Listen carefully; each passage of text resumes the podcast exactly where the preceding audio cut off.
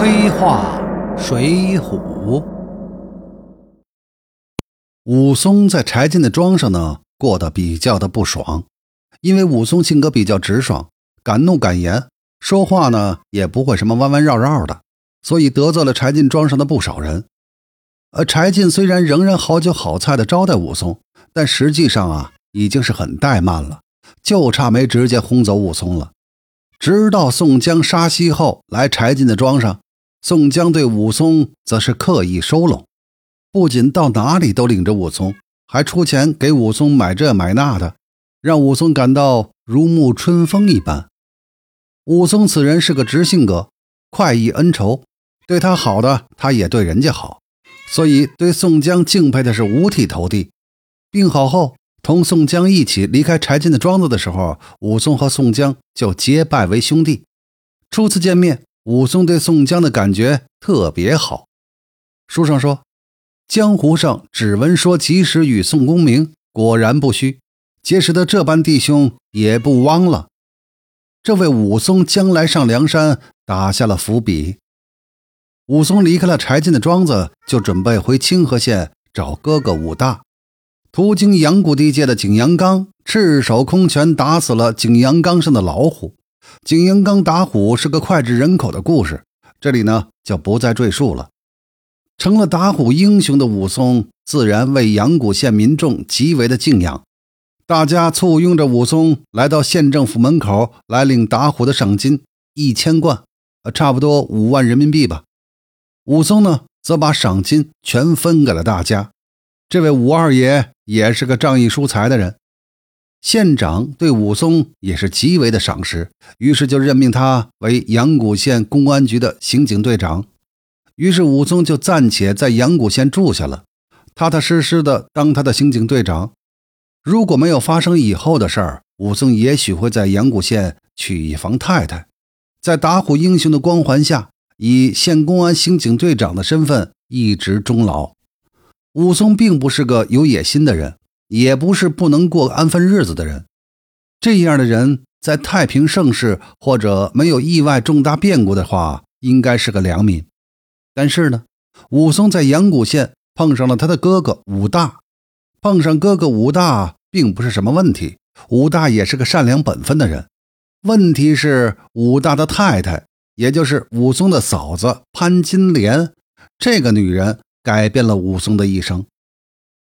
那潘金莲呢？原本是清河县的一个张姓大户的使女，颇有几分姿色，所以张大户就想对她动手动脚。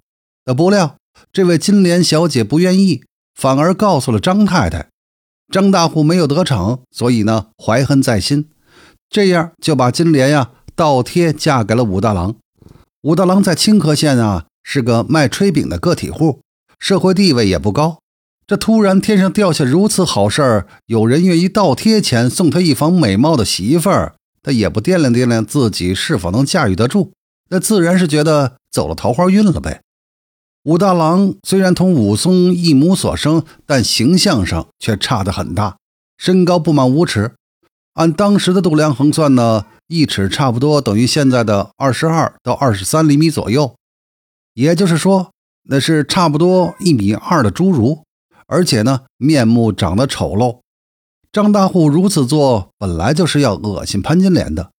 你不愿意当我的二奶，我就让你嫁给三寸丁、古树皮的武大郎。以武大郎的长相和身高，潘金莲这种大户家出来的，多少见过点世面，当然不会满意。武潘两人毫无爱情可言，恐怕更谈不上有和谐的夫妻生活了。武大和潘金莲的婚姻，在大家的眼中啊，恐怕是典型的鲜花插在了牛粪上。所以呢，清河县的一般浮浪弟子也就常常去武家骚扰，潘金莲呢，也就经常同这些人打情骂俏，也算是给自己不幸的身世加一种调剂。武大郎实在受不了了。于是呢，就离开了清河县，移居阳谷县，依旧卖他的炊饼。也许在阳谷县的时间比较短，或者呢是阳谷县的民风朴实，所以至今还没发生清河县的事情。武松在阳谷县当上了刑警队长，也算是一方的头面人物。所以武大郎很快知晓，于是前来相见。意外的遇见哥哥，武松自然非常高兴。武松父母早亡，是这位卖炊饼的哥哥一手拉扯长大，所以呢，武松就搬到了哥哥家，也就见到了嫂嫂潘金莲。武松乃是打虎英雄，又是一表人才，潘金莲看在眼里，暗中春心萌动。对比一下武大，金莲觉得呀，自己实在是命苦，所以就动了勾引武松的念头。潘金莲此举，从现在的角度来看呢，似乎是人之常情。不幸的婚姻束缚着一个渴望爱情的二十二岁的青年女子。这个女子希望挣脱这个枷锁，但是呢，在北宋这个万恶淫威手的时代，却是不能为社会所接受的行为。更何况。她同武松是叔嫂关系，所以这一切最多只能是一个幻想。但是潘金莲却是个超越时代的人，亦或说，呃，不容易时代的女人。她却向武松表白了自己的感情，其结果是可以想象而知的。武松不是个讲儿女之情的英雄好汉，何况对方又是他的嫂子。潘金莲的挑逗无疑触动了武松的道德底线。武松的应对，呃，其实还是挺厚道和有分寸的。